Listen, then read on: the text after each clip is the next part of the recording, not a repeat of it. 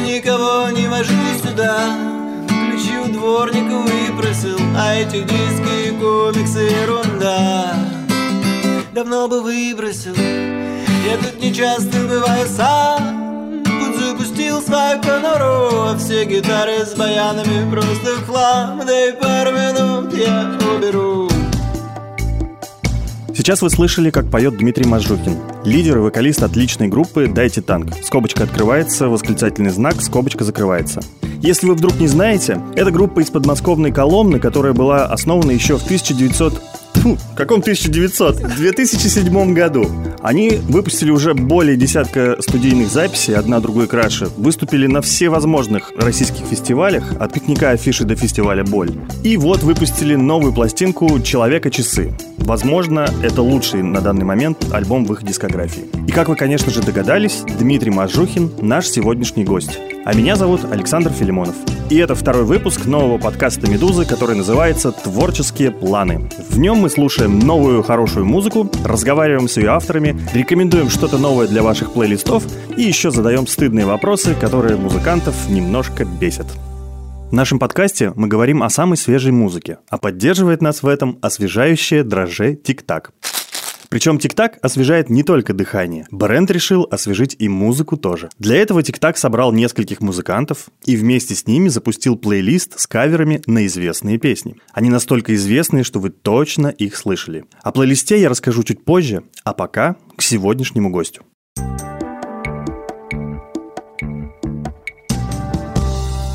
У группы «Дайте танк» новый альбом под названием «Человека часы». И это отличная работа, Первый вопрос. Сколько же понадобилось человека часов для производства этого альбома? Спасибо за комплимент, во-первых. А, во-вторых, э, вопрос тоже очень хороший.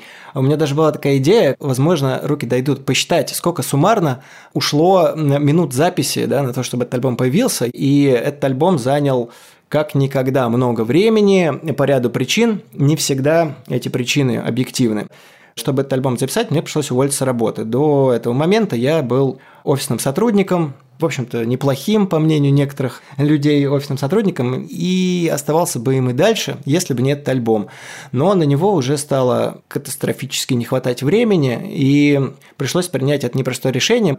Тут все или ничего, да, и вот уволившись, я получил все свое время, и все мое время получил этот проект. И, конечно, я делал больше, чем нужно, старался сильнее необходимого, я перфекционист э, в самом нездоровом его проявлении, особенно когда это касается творчества.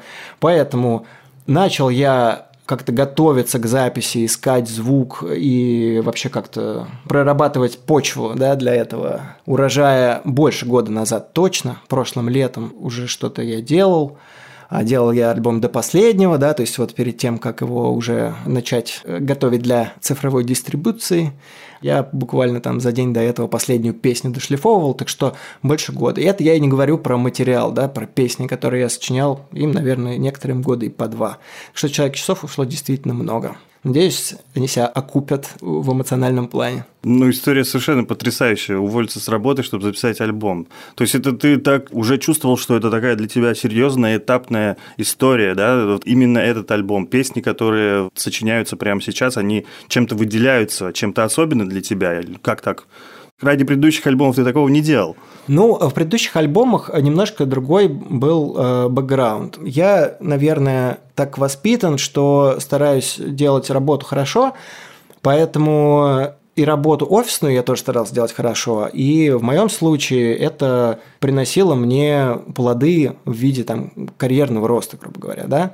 В то же время какая-то творческая деятельность тоже приносила свои плоды. Когда-то я умещался да, между этими двумя фронтами, но постепенно перестал, потому что у меня стало больше работы в офисе, у меня были подчиненные, у меня была команда, и у меня стало больше концертов, у меня стало больше разных там мероприятий в группе, и если раньше я как-то успевал э, между всем этим заниматься записью, то здесь уже был никак. Тем более, что я очень хотел сделать альбом с большой буквы А, не EP, короче, да, чтобы там было нормальное количество песен, нормальная продолжительность, хотя это сейчас не самый, в общем, востребованный формат, но мне хотелось, потому что до этого альбомы были короткие, а тут такой вот э, Ну, гештальт есть такое слово, но его чрезмерно употребляют, но тем не менее вы поймете, о чем речь, да, вот у меня был гештальт именно по поводу настоящего альбома, поэтому винил, поэтому такая... Будет винил? Будет винил, да, уже вот его печатают э, нарезают или что там делать с винилами, я никогда не видел, но будет винил. Первый раз в нашей жизни. Еще, если я правильно понял вопрос, э, почему именно сейчас? Вот материал обязывал или что?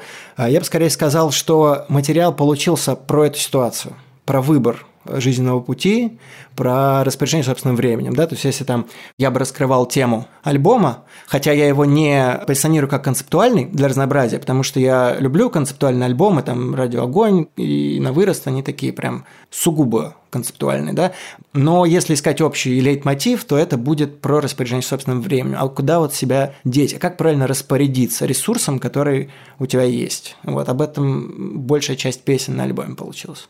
Я ем овальные капсулы с рыбьим жиром А зубы мудрости недавно удалены. Но по утрам я завидую пассажирам Которые до работы уже пьяны Welcome, это страна балерин и медведей. Для понимания чересчур сложно. Поэтому на эпизодах из детских комедий Мы строим фантомное прошлое. Вот открылся еще одна касса. Надо бы привести от бабушки кабачков. Кто станет голосом рабочего класса? Где самодеятельность белых воротничков? Нету Похоже, ниша еще пуста То ли нам не о чем петь, то ли просто лень? Я расскажу тебе, какого я видел кота Это главное событие за весь день Слушай, а вот история с пандемией, да, ты прям бросил вот во время пандемии или перед, там, как, как, не, перед. Это было задолго до.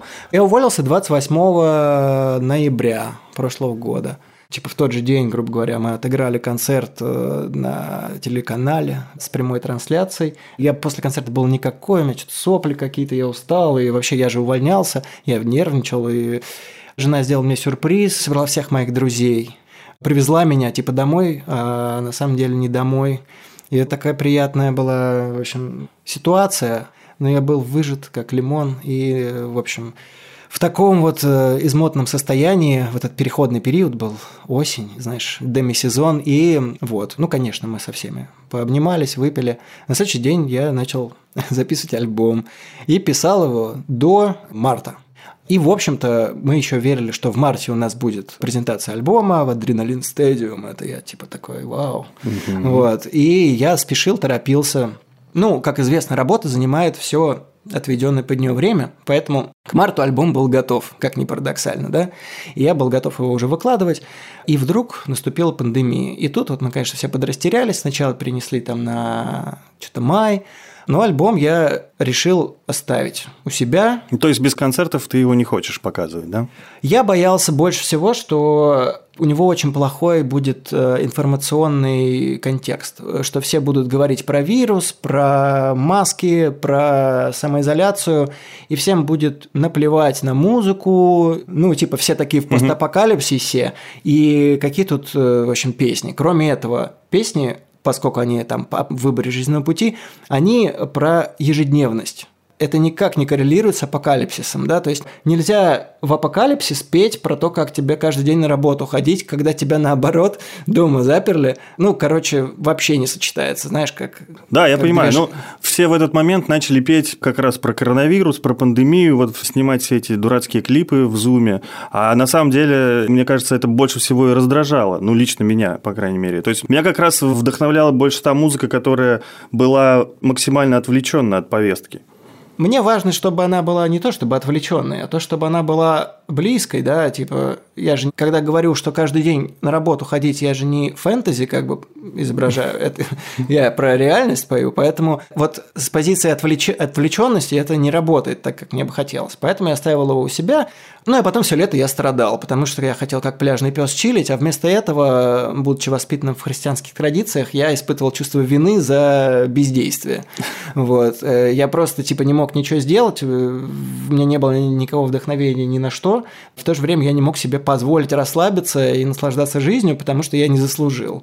Но, к счастью, все-таки на издыхании теплых деньков я дописал песни, которые хотел дописать в этот альбом, и он стал больше, и я доволен, что типа не зря все это отложил, потому что он стал, ну, таким, каким должен быть, наверное, да. Но, тем не менее, это все равно твой личный слепок, а не слепок 2020 года. Кажется, там никакой пандемии не пахнет. Конечно. Ну, во-первых, я песни долго пишу, то есть я их начал сочинять и в 19-м. Тут дописывал, что-то доделывал. Там детские есть мои идеи, там вот по музыке несколько партий гитарных я сочинил, типа, еще там в старших классах, и вот они, типа, у меня лежали и никуда не, не пригаживались. Прикольно. Вот шанс и лучшее, и я все думал, сам трек для фильма напишу из них или что-нибудь что сделаю. И вот они тут тоже, типа, стали кусочком пазла таким. Вот. Так что история долгая. Ну, то есть, ковид принес тебе больше возможностей, у тебя появилось еще больше времени, чтобы направить его в творческое русло. Ну, это время могло как бы меня с ума свести, конечно, потому что я... Ну, оно всех сводило. Ну, я слишком, слишком старался. Ну, ответственность навалилась, да, вот не могу же я выпустить что-то плохое, ну, хотя бы по моему мнению, да, то есть я могу не угадать, я могу сделать что-то, что никому не понравится или окажется несвоевременным, но я не могу сделать то, что мне самому не нравится, да, поэтому тут вот у меня вот эта вот внутренняя такая ответственность была на максимуме. Я очень э, старался, и это не был такой легкий, знаешь, альбом, мы собрались, поджимовали, и вот, послушайте, ребята. Я бы сказал, что ответственность вот эта, да, и перфекционизм, в первую очередь связан вот как раз с пройденным путем. Это как в игре, типа, знаешь, в Соник этот ежик ты играешь, да, и ты вот так много уже собрал колечек, типа, тебе жалко сейчас вот заложать где-нибудь ответственность перед самим собой вчерашним, да, что типа ты вчера старался, ты не можешь сегодня перечеркнуть, грубо говоря, да, но это не, не то же самое, что работать на публику. Я вообще плохо работаю на публику и не умею это делать, потому что в первую очередь я понятия не имею, что ей надо. Я не знаю, что они хотят слышать. Я не могу им угодить просто потому, что я вообще не представляю, что у них происходит, как они воспринимают, интерпретируют э, мое творчество. Я не знаю, почему те или иные вещи им нравятся. Одни нравятся, другие нет. Это смешно, что сейчас популярны песни, которые мы выпустили давным-давно, и они были не популярны тогда. Понимаешь? То есть э, те же самые вещи, они в новом контексте как-то иначе раскрываются, наверное. Вот ты постоянно говоришь «наша аудитория», да? Вот давай ее попробуем характеризовать кто эти люди вообще, как бы, откуда они появились вдруг все? Их с каждым днем становится все больше. Я думал, ты мне скажешь. Я не знаю. Ну, ты же как-то прицельно говоришь, вот я не знаю, что понравится ли моей аудитории. То есть, ты ее знаешь все-таки, этих, этих людей? Не, на самом деле нет, не знаю. Э, если так откровенно говорить, я могу порассуждать, попытаться фантазировать на эту тему, но точной информации у меня нет, я ну, не общаюсь как бы с людьми особо. Вы еще не так много, кстати, поездили по России, правда ведь, чтобы увидеть да, всю, всю свою абсолютно. публику? У тебя публика в, в основном, она тебя слушает в интернете, правда, да? Там у тебя есть хороший паблик во ВКонтакте, где есть большая армия поклонников и все такое, да? Наверное. Ну, я не знаю. Смотри, сейчас пара размышлений на тему публики. Хорошо, да. Во-первых, да. с девятого года мы, с 2009 года начали выступать. Структурный состав публики, безусловно, за это время изменился. На первый взгляд может показаться, что публика помолодела. Я в такие моменты всегда делал поправку на то, что публика остается в одном и том же возрасте, а музыкант стареет. Мне было 18 лет, меня слушали 18-летние, сейчас мне 30, меня слушают 18-летние. Публика не молодеет, она просто в одном и том же возрасте, есть определенный возраст у человека, когда он любит музыку и на концерты ходить. Я бы не сказал, что типа мы стали группой для школьников. Мы типа, всегда были группой для школьников и сами были школьниками, и это ничего такого. Школьником быть нормально. Я запомнил, как мне понравилось. Вот. Раньше, поскольку о нас никто не говорил и никто не знал, нас было сложнее найти. Соответственно, чтобы о нас узнать, нужно было глубоко копать. Поэтому на ранних этапах это были люди больше такие диггеры, да, которые вот, э, ну, как-то глубоко интересуются, по крайней мере, чем-то в культуре. Меломаны, там, или в... например. Да, да. Чтобы вообще, в принципе, о нас узнать, прийти на наш концерт. Сейчас о нас узнать проще, ты можешь сегодня нас услышать, завтра прийти, сходить, посмотреть и принять решение, вернуться или не вернуться. И в-третьих, появилась комьюнити, никак не связанная с нами. Это в цифровой среде выражено в паблике «Дайте мем», так называемом, который относительно большой для фан-паблика уже угу. и очень активный. Вот. Эти ребята живут вообще своей жизнью, мне очень лестно, что они существуют, О чем это нам говорит, да? О том, что... То есть, э, прости, давай для как бы непосвященных, это просто поклонники группы «Дайте танк» создали юмористическое сообщество самостоятельное. Совершенно верно. Угу. Оно начиналось сугубо как юмористическое, Некоторые шутки были такие смешные, что я их там репостнул, и к ним стал, э, собственно, сбредаться народ. Просто мне понравилось, как бы они реально смешные делали мемы про группу. Ага. Вот. Не обидные, да, не какие-то ну, понимаешь, не стыдно репостнуть. Вот. И, да, да. И из-за того, что у них возник спрос, они стали, в общем-то, не только шутками заниматься, они делают всякие проекты, там, конкурс каверов. Мы никогда вот не делали конкурс, и не планируем, например, конкурс каверов на наши песни, да, они вот делали, давали там призы, а, вот. Так что это прям круто. О чем это говорит? Да, о том, что если раньше, опять-таки, на ранних этапах наша аудитория была разрозненной, индивидуалистской, да, то теперь у нее появляется какая-то социальность. То есть они общаются, они собираются. И угу. мы просто повод для этих. Там, мы не единственный смысл этих встреч. Я думаю, что они говорят там не о нас. Вообще, паблик «Дайте мем» придумали два студента – девушка и парень. Девушку зовут Мария Курочкина. Она студентка первого курса анимационного колледжа. А парня зовут Филипп Тарасов. Он студент третьего курса операторского факультета. После интервью с Димой мы связались с ребятами и попросили их рассказать, как появился этот паблик и что за люди в него входят. Я Мария Курочкина, это Филипп Тарасов, мы админы паблика «Дайте мем». Здравствуйте. «Дайте мем». Да. Мы да, на самом деле впервые вообще дианонимся вот специально Да, для мы анонимы, и никто не знает, кто мы, и все время возникают вопросы на этот счет, все время все строят какие-то теории, поэтому да. Но более красивого способа, наверное, расстаться с анонимностью у нас не будет, поэтому да. Все случайно получилось абсолютно, как и все хорошее, наверное, в этом мире. Просто после концерта переписывались, меня вдруг посетило желание сделать мем, потом еще один, потом еще. Мы решили, что стоит скинуть их нашим друзьям, им тоже понравилось. Мы захотели поделиться ими на более широкую аудиторию. Что примечательно, в тот момент ВКонтакте уже существовала группа с мемами «Дайте танк». Она так и называлась «Мемы ПДТ». И я первым делом пошла туда, но потом поняла, что мои шансы на публикацию там довольно низкие, потому что последняя активность там была где-то около года назад. Поэтому я вдруг подумала, почему бы не перетянуть одеяло на себя, не взять инициативу в свои руки. И что-то получилось. В итоге на нас стали подписываться люди. А потом в какой-то прекрасный момент нас репостнуло официальное сообщество группы «Дайте танк». И с тех пор на нас продолжают подписываться каждый день в очень больших количествах. Ну, ладно, не очень больших, но таких нормальных. Наверное, наша любимая вот вещь, мемная, которую мы делаем в этом паблике, это санитарный день. Это тематический день, который повторяется каждую последнюю пятницу месяца. У группы Дайте Танк есть песня «Санитарный день», в которой поется Последняя пятница, пятница месяца. месяца. Санитарный день, санитарная ночь. Мы решили, что это прикольная идея. Сделали один тематический день, а потом подумали и решили, что у нас каждый раз будет разный, с какой-то особенной своей темой, на которой мы готовим какие-то абсолютно уникальные посты, что-то придумываем. И любимая наша вещь, которую мы сделали в рамках этой рубрики, это частушки. Для солиста «Дайте танка» подарили целый танк. Он спросил, зачем приперли, просто звали группу так.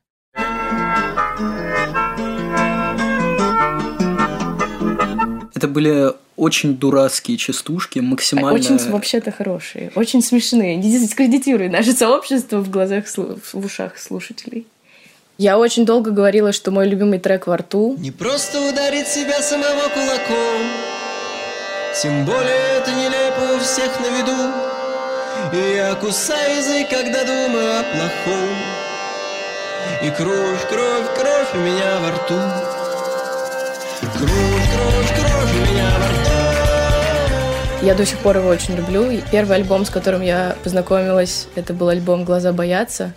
И это один из моих, наверное, самых любимых релизов «Дайте танк». Я вообще люблю все треки оттуда, но почему-то во рту меня зацепил сильнее всего. А в последнее время я, наверное, люблю говорить, что мой любимый трек — это «Вставать» с альбома «Самурис 2». А твой? Мы делали, на самом деле, очень большую табличку, где сталкивали все треки «Дайте танк» вот с самого да, первого альбома. Да, точно. Просто огромная таблица с кучей-кучей-кучей названий, и нужно выбирать каждый раз из двух, пока не останется одно, самая, самая любимая песня, вот. И она настолько огромна, что я ее так и не прошел, поэтому я не могу ответить на вопрос, какой трек мой любимый, честно. Рассказы музыкантов о том, как придумывались и записывались их песни и целые альбомы, всегда очень интересно слушать. И сейчас я за пару минут расскажу вам, как создавался плейлист «Освежи музыку» от наших друзей из ТикТак.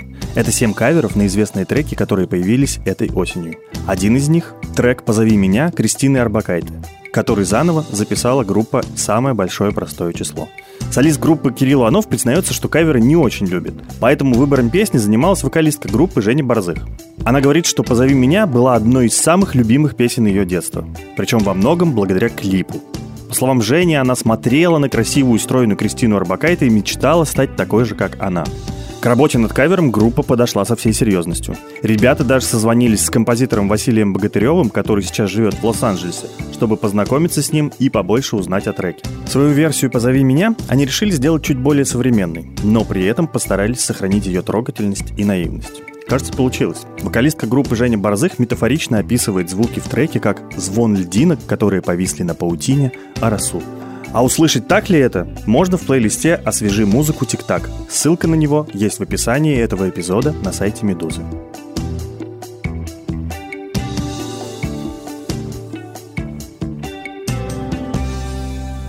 У нас э, в «Медузе» есть регулярная рубрика «Плейлист», куда я каждую неделю отгружаю десяток самых заметных новинок, там, песен, клипов и альбомов.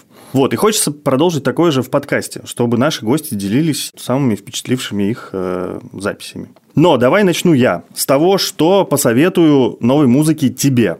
Угу. Ну и, разумеется, нашим слушателям. То, что мне кажется хорошо ассоциируется с группой «Дайте танк», то, что хорошо резонирует, и то, что может зайти именно тебе, ну и всем остальным. Во-первых, хороший альбом, который вышел в этом году, э, его записал юноша по имени Уилл Толедо, э, американец, который поет и играет в группе Car Seat Headrest. Я не знаю, знаешь ли ты такую? Не. Мне кажется, это прям почти твой двойник. Ну, как бы визуально не похожий, но вы делаете музыку довольно схожего плана. И точно так же я не знаю, вылезаете из грязи в князи. Прошу прощения, если, если это звучит, звучит резко, да, как бы. Ну, то есть, у него тоже стремительный взлет, его все любят, обожают. Pitchfork ставит ему там высшие оценки за альбомы. И вот и новый его альбом э, Make a Door Less Open. Это прям вот то, что нужно. И там есть э, хороший баланс между гитарной музыкой и электроникой. Тоже, что бывает в своем творчестве.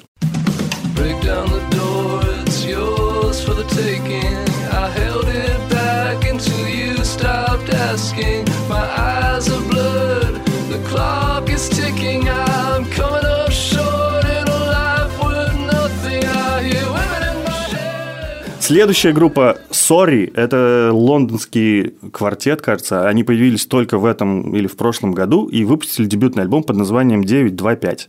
Это такая группа, которую некоторые называют как новая XX, но на самом деле мне там в ней видится такое э, очень классное нуарное настроение трип-хопа 90-х. Вот та музыка, в том числе, на которой я рос, мне очень нравится. И там есть хорошие размазанные грязные гитары, классные барабаны и все такое прочее. И главное, хитовые песни.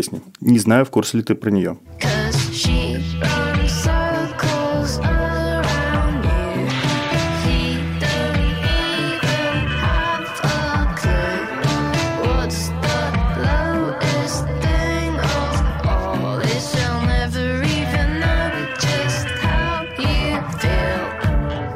Вот ты сейчас удивишься, насколько я не в курсе ни про что, когда я попытаюсь свои рекомендации давать. Я слушаю тебя с удовольствием. Следующую группу еще из иностранных, я думаю, что ты должен знать, потому что это группа, которая выступала вместе с вами на фестивале Боль. Это группа Fontaines DC из Ирландии. Э, группа такая играющая тоже отличный такой гитарный постпанк. В этом году они выпустили свой второй альбом, который называется A Hero's Death. А, типа считается второй альбом это всегда такая да, проблемная да, работа, да, но на самом деле нифига подобного, он звучит так же классно, как и первый, который был пушкой, с которым они приехали, и фестиваль Боль их успел привести к нам еще на самом как бы взлете. And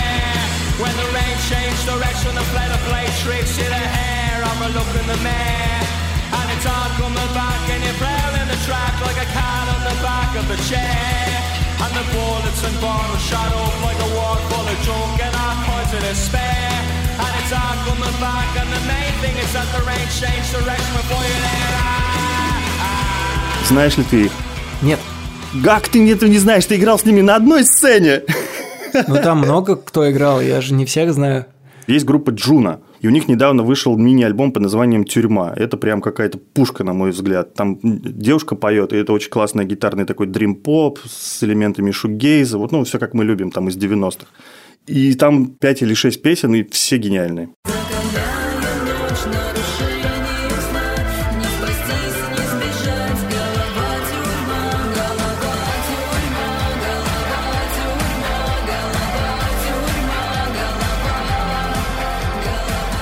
Последний альбом «Не буду мучить». Группа Ацетота, вернее, не группа, это человек один, это Витя Скорбенко из группы a Bird.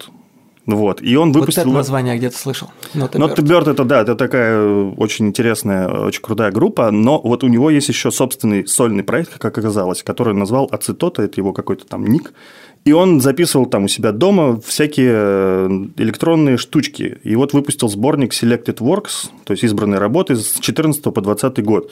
Это полтора часа разных всяких таких электронных навороченных штук, и я просто занырнул туда и не мог вынырнуть, насколько это красиво. Там есть воспоминания какие-то приходят, знаешь, об, об исландских построковых штуках и исландской электронике, типа там с одной стороны Сигур Рос, с другой стороны группа Мум и так далее.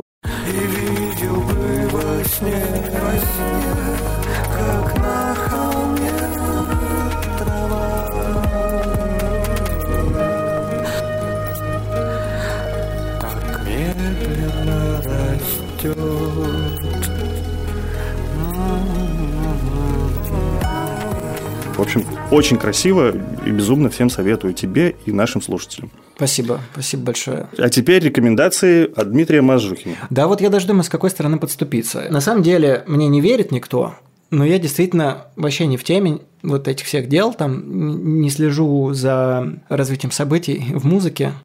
Тут тоже я не знаю, что благодаря, что вопреки, да, может быть, если бы я был там в курсе, было бы лучше, а может быть, наоборот, из-за того, что я не в курсе, у меня какое-то преимущество есть, да, с, с точки зрения самостоятельности творческой, да, но вот э, группа, которую ты перечислил, я действительно не знаю. Группа, которую я знаю, по большей части, наверное, знают все. И в плане комьюнити есть такой, знаешь, мем, типа, почему я влюбляюсь в каждого парня, который проявляет ко мне интерес. Вот если какая-то российская группа симпатию ко мне проявила, сразу начинаю очень их любить. Я сразу начинаю понимать их музыку, типа, и она мне начинает искренне нравиться. О чем это нам говорит? Что в искусстве очень важен контекст. И когда есть правильный контекст, да, вот, э, не знаю, только что были на вечернем Урганте, краснознаменной дивизии имени моей бабушки, я их знал Мгм. всегда, и относился к ним хорошо всегда. А после того, как мы с Ваней заобщались, я плакать стал на их песнях. Понимаешь, вот э, типа вот так это происходит. Ну, у них Ну, альбом прекрасный, который новый вышел, «Катакомба». А мне старые заново открылись и, после и этого. я и все предыдущие я тоже нежно люблю. Вот, и у меня ну дети ладно. даже любят, мы слушаем вместе. О, да, это, это, кстати, не каждая группа для этого подойдет, это здорово. В общем, я думаю, что вот э, своих как бы кумов, кумовьев, российских э, музыкантов, которых я люблю лично или заочно, э, я их и так везде как бы упомяну. Говорю про зарубежных. Люди, которые ходят на наши концерты, некоторые знают, что я люблю группу The Growlers. Мой акцент. Growlers, короче, если русским буквами. Знаешь такую группу? Кстати, нет. Во. Это американцы из Калифорнии. Ну, что важно, да, они записывали свои первые самые значимые альбомы на складе. Типа какое-то древнее оборудование использовали, супер аналоговый вайп, э, знаешь. В общем, они как бы для меня звучат как для человека, который не очень разбирается в музыке, откровенно говоря, да. Для меня они звучат как, как будто очень стильный какой-то ретро такой жанр. Как будто это очень старая группа. Но прикол в том, что такого жанра никогда не было, потому что они смешивают серф-рок, регги какие-то штуки, кантри-ходы, гаражный рок. И все это как бы ну, настолько гармонично, как будто ну так всегда и было. Хотя на самом деле хрен объяснишь. Вот. Но главное это вот вайб. Дальше они стали делать свой огромный фест и выпустили альбом с Касабланкасом из Strokes. Ничего не напутал? Да, да. Вот. Это все они имеют право, как бы, это все они молодцы, но дальше уже не мое пошло. Я их люблю, как бы, невзирая на это, за то, что, чувствуя на себе некоторая тягость ответственности, да, вот перед пройденным путем. Я сам никогда ее не возлагаю ни на каких своих любимых артистов. Вот нравишься ты мне сегодня, спасибо тебе за это большое. Если ты завтра сделаешь что-то, что мне совершенно не понравится, я не поменяю отношение к тебе, я не поменяю отношение к старым альбомам, которые мне нравятся. Вот так и с Growlers, например. Я их очень люблю, хотя к новый альбом мне вообще не нравится. Блин, спасибо, что записали старые. Классно, тогда какой старый альбом нам надо послушать? У них есть Chinese Fontaine, кажется.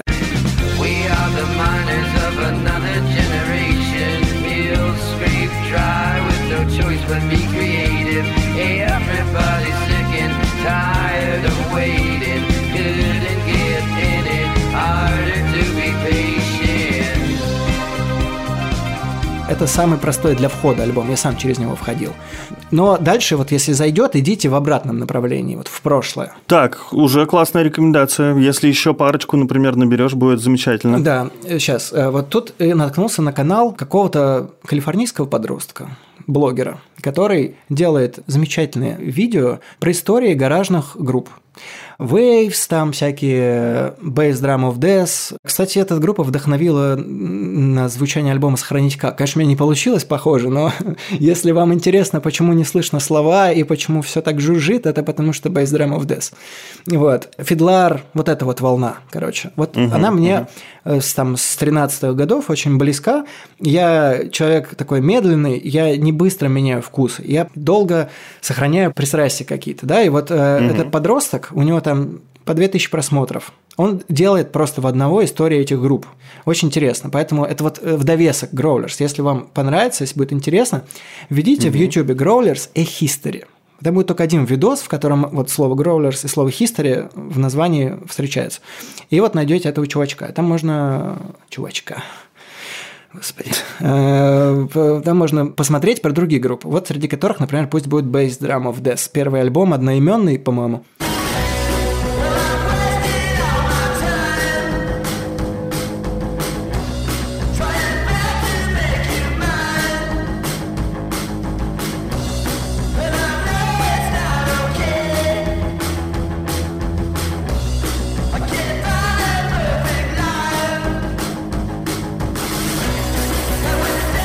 Сейчас, наверное, уже, я бы сказал, что такой саунд вышел из моды, но на тот момент он был прекрасен. Там то- это, по сути, one-man band, чувак записывал все в спальне, как водится, все у него жужжит, ничего не разобрать. э, Поэтому удивительно, что ты не знаешь Car Seat Headrest. Примерно такая же история.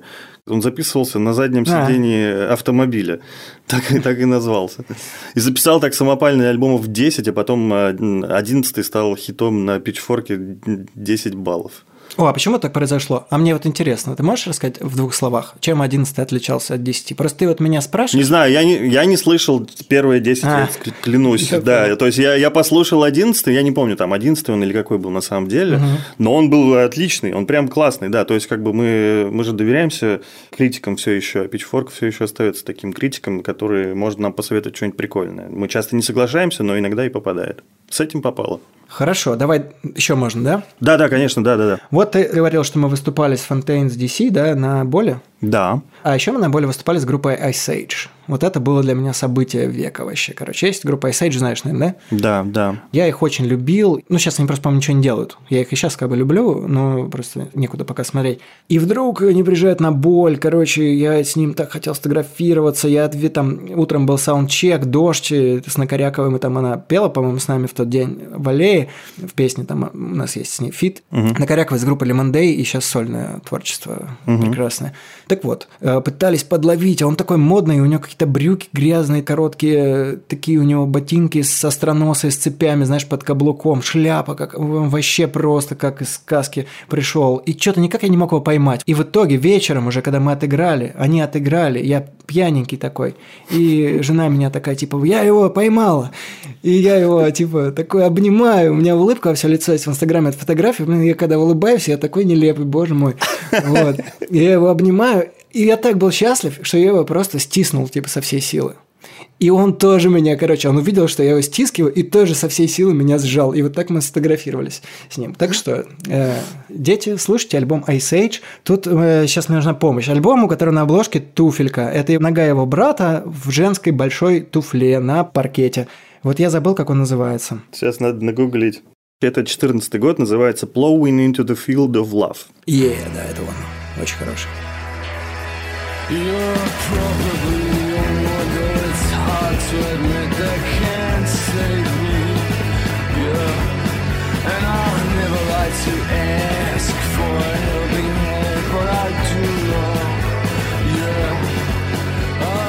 У него еще есть сайт-проект Merging Church, типа передвижная церковь, насколько я понимаю. Очень хороший альбом, но вот как его объяснить, я не знаю. Там такой он размазанный на обложке весь, ничего особо не, не видно. Наверное, это первый альбом будет э, у этого коллектива.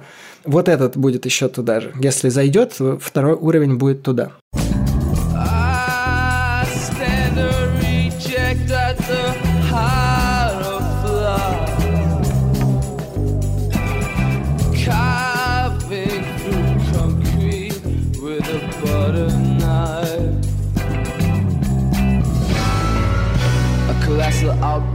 Я не знаю, я, конечно, если бы заранее подготовился, я бы тут что-нибудь намудрил, но пусть будет спонтанно. Да, я очень люблю Ника Кейва.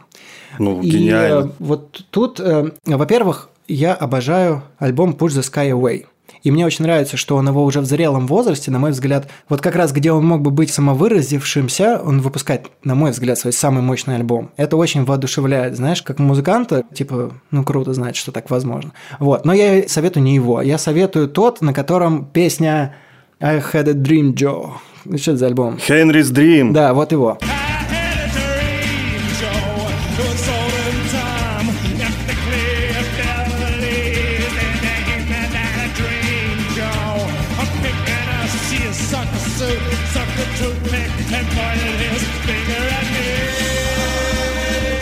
Великая пластинка. Потому что это классика, да. И Классика, тоже да. надо для входа, чтобы понять, кто такой Ник Кейв.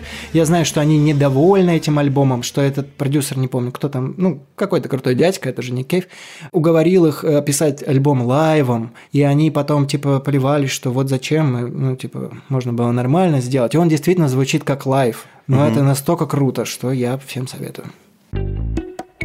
Песни всех групп, которые мы с Димой сейчас друг другу советовали, я собрал в один плейлист. И его можно послушать сразу на трех площадках. В Apple Music, на Spotify и на Яндекс Музыке. Все ссылки будут в описании. Итак, стыдные вопросы. Всегда найдется хоть один поклонник, который непременно задаст их в комментариях. И сегодня в роли забаненного в Гугле выступлю я. Начнем с главного и самого животрепещущего вопроса. Поясни за название. Что это такое? Какой дайте танк? Ты милитарист или что? Не, не-не-не, ща. Короче, так, не буду выпендриваться, отвечу как бы шаблонным ответом, правдивым, да. Изначально наша группа называлась Give Us a Tank по-английски. Почему? Потому что в компьютерной игре Grand Theft Auto 3, 3 от э, Rockstar Games это был чит-код, чтобы с неба упал танк. На самом деле, не то чтобы это был какой-то особенный чит-код, там были другие, например, Bang Bang Bang, но это тупое название для группы, или Gesund Hate, если не ошибаюсь. Вот. Но Give us a tank, ну, классная фраза. Тогда еще было в те годы, ну, не то чтобы модно, но англоязычные названия были сплошь и рядом. Казалось, что это норма. И мы ну, назвались так. Мы могли бы называться «Мной овладел олень». Почему «Мной овладел олень»? Потому что это я неправильно расслышал фразу в песне Майка Науменко. Он поет «Мной овладела лень», но я слышал всегда так. Это был такой еще вариант. Вот. Но мы назвались Give us a tank. Сразу появился восклицательный знак, Почему восклицательный знак? тоже было, да, в других интервью. Я так стараюсь не повторяться, но понимаю, что пересечение людей, которые там читают или слушают все мои интервью, ну, ничтожно мало, наверное. И можно и повториться. Но, блин, это настолько для меня неестественно. Тем не менее. Восклицательный знак в скобках. Иначе называется сатирический восклицательный знак. Используется, собственно, в типографии, как правило, для выделения какого-то значимого элемента внутри предложения. То есть это не конец предложения, а где-то в середине ставится, для того, чтобы обратить внимание читателя на какой-то шокирующий длинный факт. В Википедии написано лучше, чем я сейчас пытаюсь объяснить, но, в общем, суть в том, что его придумал не я. А, Как я о нем узнал? А, Мой папа покупал газету «Моя веселая семейка», юмористическая газета с анекдотами, байками, карикатурами и кроссвордами. И в этих байках постоянно их редактор, видимо, или я не знаю точно, как распределяются роли в юмористических газетах, использовал сатирический восклицательный знак. Мне казалось, что это классная тема, и, в общем, мы стали ставить его в название. Сначала казалось, что он не приживется, ну, что он отвалится. Но время показало, что он не отвалился до сих пор, и теперь даже люди, приходя на концерт, концерты на щеках себе рисуют восклицательные знаки в скобках или на вот этих э, масках, которые из ткани, типа таким рисуют, декорируют. Восклицательный знак сам по себе Стал для- фишкой. Стал, да не то, что даже фишкой, а стал, э, собственно, каким-то брендом, потому что ну, кто-то, наверное, может, не зная про нас, тоже его начать использовать, но по большому счету мы себе как-то забрали ассоциации с этим символом в определенном кругу, да, в определенном слое населения, да, которые знают о нас или могут знать. Вот отсюда восклицательный знак. Что был потом? Потом мы выпустили несколько там таких наших вот первых самых непонятных, абстрактных, абсурдных альбомов под этим названием и решили записать нормальный, что само по себе уже было предательством на тот момент, говоря об угождении публике, да, ну, когда я написал первую песню, мне было стыдно, потому что это было на тот момент не круто. В 2007 году писать песню было не круто, ты должен был делать авангард. Если ты пишешь песню, ты поп-исполнитель, если там есть слова, понимаешь? Вот.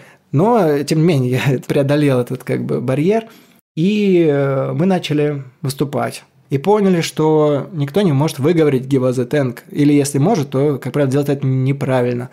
Я что-то где-то был, наверное, в сквот-кафе, и когда он закрывался, там была офигенная вечеринка, где ставили рок. И я кому-то на баре под музыку пытался объяснить, как моя группа называется. И вообще никак. Человек, чё, как? Я говорю, вот так. Я говорю, на бумажке напиши, вот. И я понял, надо менять название. На тот момент, это был ну, э, как раз-таки 2011 год, казалось, что мы уже столько всего сделали в искусстве, как же мы сейчас э, поменяем название? Ну, все же просто запутаются, все же потеряют нас. И э, долго, болезненно мы пытались придумать абсолютно новое название или как-то его сократить. И в итоге это реально был очень э, такой болезненный период. Э, мы пришли к варианту перевода и именно таким образом, потому что мы могли перевести «дать нам танк», типа в инфинитиве, мы могли перевести «давайте танк», как угодно, да, это же, ну, типа, неоднозначно. Решили так. Оно мне уже тогда не нравилось, понимаешь? Но мы, нам казалось, что мы потеряем аудиторию, если мы совсем по-другому назовемся. Вот. Но сейчас я надеюсь, что, знаешь, слово, которое часто повторяешь, ну, типа, есть такие практики. Если тебя какое-то слово партнера э, раздражает, повтори его много раз, и оно потеряет смысл. Тут то же самое. Я думаю, что когда люди говорят «дайте танк», они не представляют себе ни танк, ни процесс Ну да. отдачи, да, это просто типа какой-то иероглиф. И э, этот иероглиф значит нас, вот. Прикольная история. Получается, ты что, геймер, что ли? Нет, я знаю геймеров, нет, я не геймер. Окей. Э, Было прикольно, что я когда записывал этот альбом, единственный мой отдых был игра в PlayStation по вечерам. То есть единственное, чем я отвлекался, это там после, не знаю, 10 часов работы над альбомом я 2 часа играл. И то недавно как бы я стал обладателем PlayStation. Вот. И у меня некоторые песни ассоциируются с Red Dead Redemption с некоторыми уровнями. Я прям помню, как я шанс типа писал. Да, там такой бит, э, называется Train вообще, э, ну, типа из кантри, и он как-то ассоциируется чуть-чуть с ковбоями.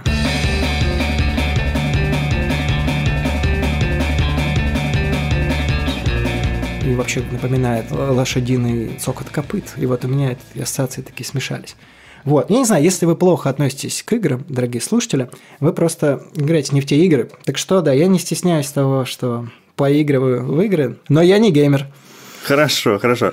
Назови мне три песни для знакомства «Дайте танк», которые вас лучше всего характеризуют. Топ-3. Ща, я подумаю. И, разумеется, почему. Мы пропускаем часть, где я говорю, что нет, так нельзя, надо слушать по порядку, все. Я сразу пытаюсь типа ответить на вопрос буквально. Нам нужна экспозиция, кульминация и какой-то э, тизер, продолжение следует, чтобы понять, а что еще может быть. Давай, так, да. Для экспозиции бэкграунда должно быть что-то такое гаражное из, из старого. Ну, характеристика, например. Когда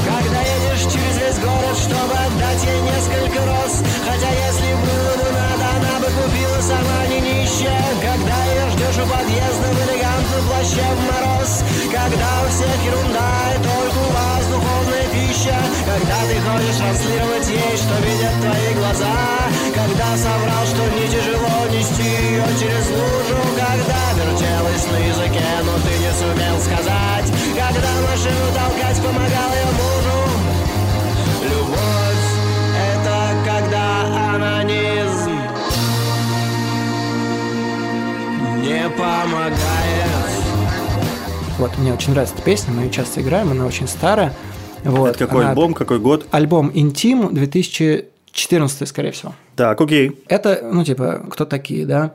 Потом кульминация – это что-нибудь надо с «Радио Огонь», потому что «Радио Огонь», оно когда работает? Оно работает, когда ты понимаешь, что делают гитаристы, да? Ну, ты- ты- «Радио Огонь» сделано руками гитаристов, это не э, техномузыканты, да? Вот, с «Радио Огонь» мы возьмем…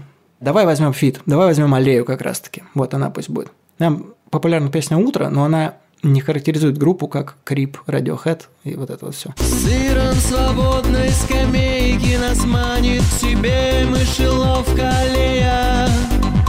Привет палачам, мы не спим по ночам и умеем стареть не взрослея. Я знаю правильный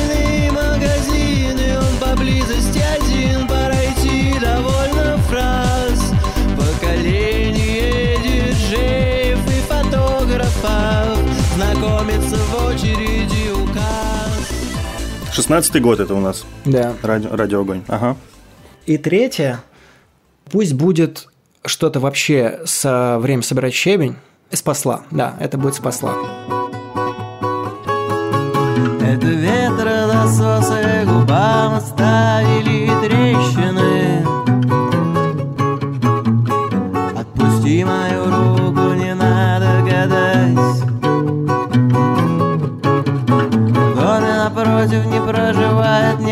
одной голой женщины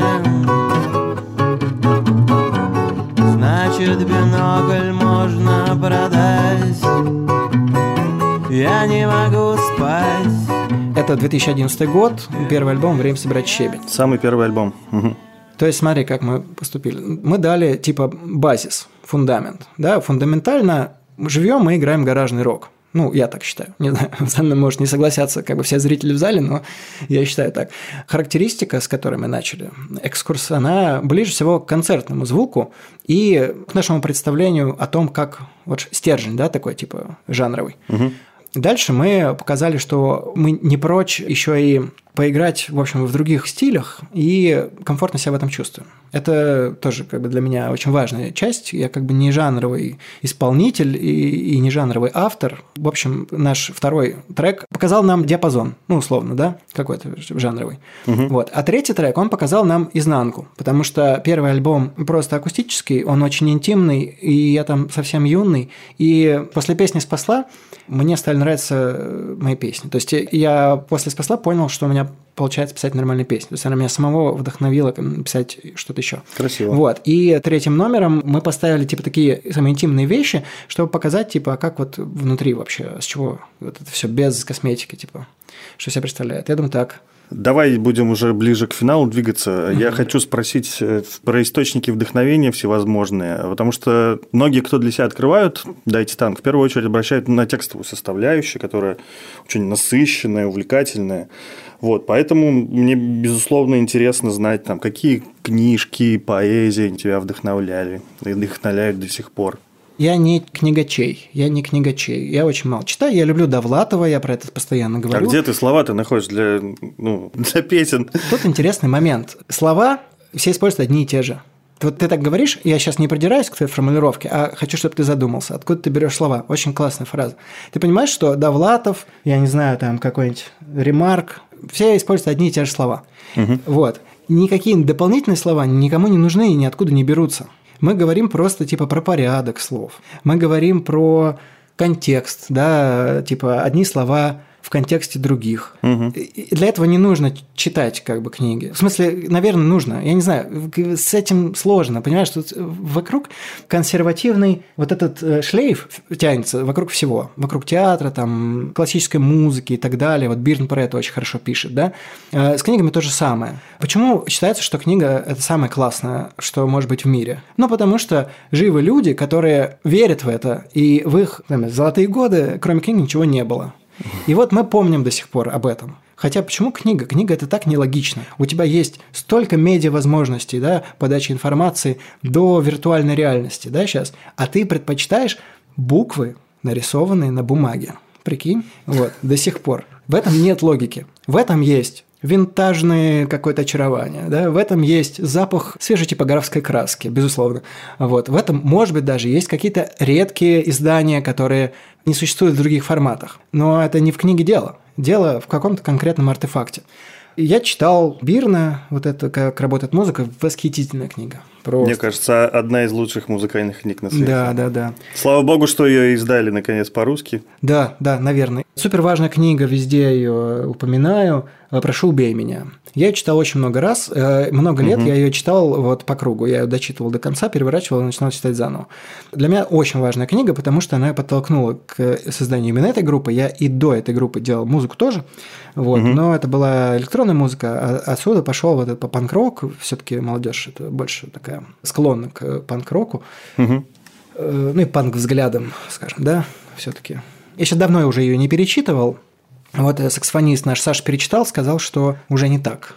Вот не знаю, верить ему или нет, я, пожалуй, не буду проверять, я оставлю вопрос открытым. Но книга важная для меня, на меня повлияла очень сильно, причем в хорошую сторону, что странно. Кажется, она может только портить людей.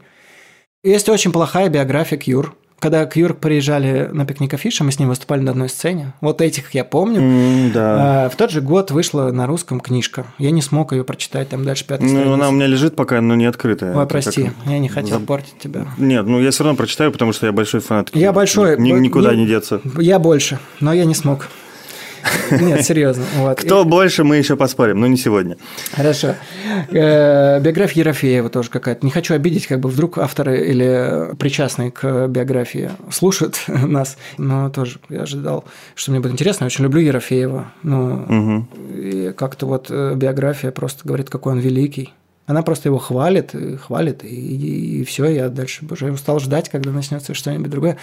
Да, это мне интересно. Еще Муспросвет очень... э, Муспросвет Горохова, да, книжка? Ну, конечно, да. Вот, да. но это для музыкантов все-таки штука. Я вот если как работает музыка, несмотря на название, я всем рекомендую, вот даже тем, кто не музыкант, потому что это просто очень классная книга, всем понятная, то мне вот именно как музыканту было интересно читать Муспросвет, тоже некоторые считают, что он устарел, но для меня это было открытие. То, что там написано, я не знал.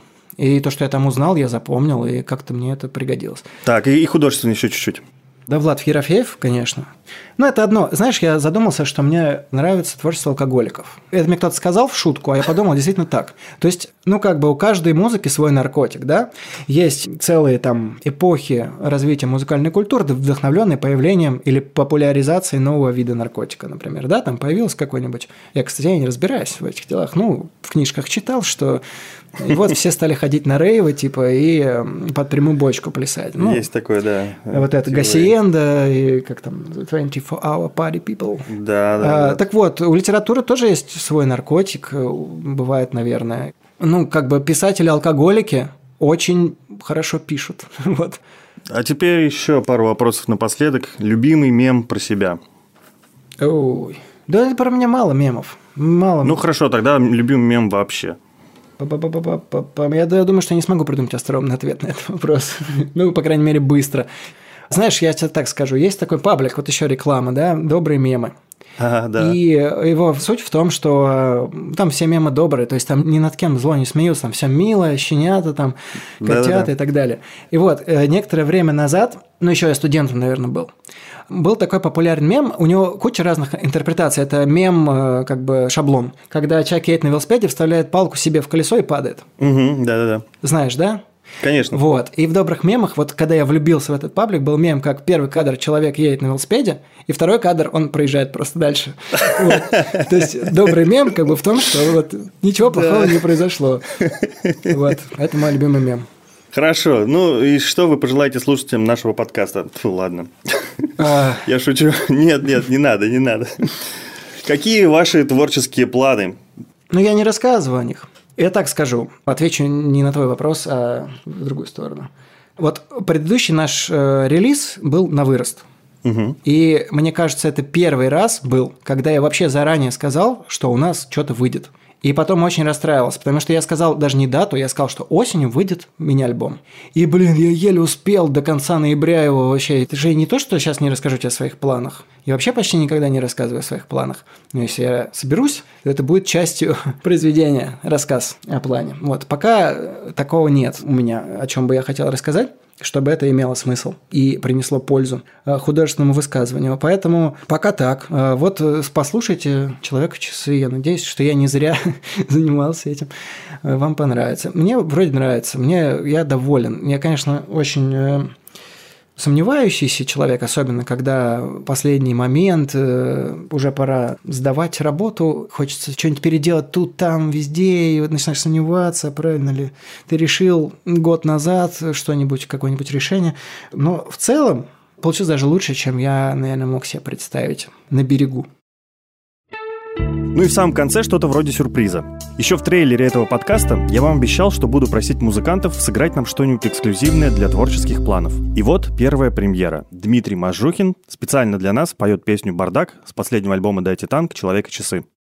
Число фонарей умножая на два Белые лампы блестят из Под подошвами нашими липкая грязь, сырая листва А над головами холодный душ Я до нитки промок вдоль и поперек Капюшон не помог и не уберег. Догоняй меня и ныряй под козырек Что поделаешь, проведем вечер так. Деревянная лестница на чердак Упирается в люк, а на нем паук, а вокруг бардак. Я никого не вожу сюда Ключи у дворника выпросил А эти диски и комиксы ерунда. Давно бы выбросил Я тут не часто бываю сам запустил свою конуру А все гитары с баянами просто хлам. Да и пару минут я уберу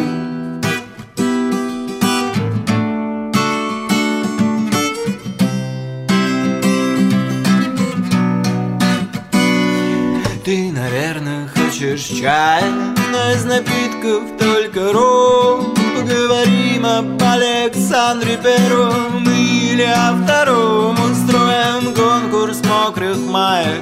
Погромче радио включи, эффектный фон грохочет грунт, сверкает молния в ночи, коронный трюк. Ходьба по комнате без брюк. Сезон дождей не так уж плохо Когда за ним еще полгода вью Ну и дела я стал тебе насильно мил. Ты поняла, я все подстроил Даже тучи подкупил. Я никого не вожу сюда. Ключи у дворника выпросил А эти диски и комиксы ерунда Давно бы выбросил Не оставляй меня одного. Мне надоело выть на луну Ты не пугайся, наручники, баловство. Чуть-чуть поиграем и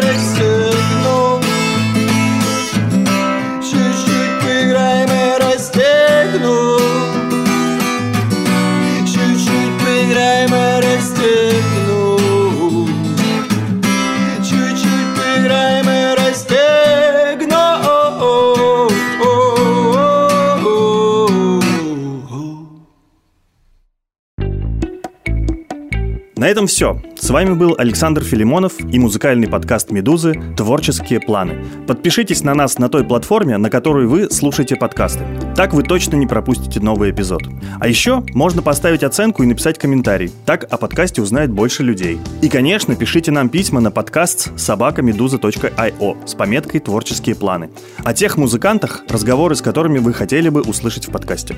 Хочу поблагодарить всех, без кого этот подкаст никогда бы не состоялся. Это редактор Аня Чесова и продюсер Алексей Юртаев. Эпизод монтировал Витя Давыдов. А музыку для творческих планов написал замечательный музыкант Евгений Горбунов, участник групп ГШ и Интурист. Спасибо всем! И еще хочу сказать спасибо нашим друзьям из ТикТак. И за поддержку подкаста, и за плейлист «Освежи музыку» с отличными каверами. Не пропустите ссылку в описании этого эпизода на сайте Медузы. Там вы найдете и сам плейлист, и видео о том, как записывались эти каверы. Пока!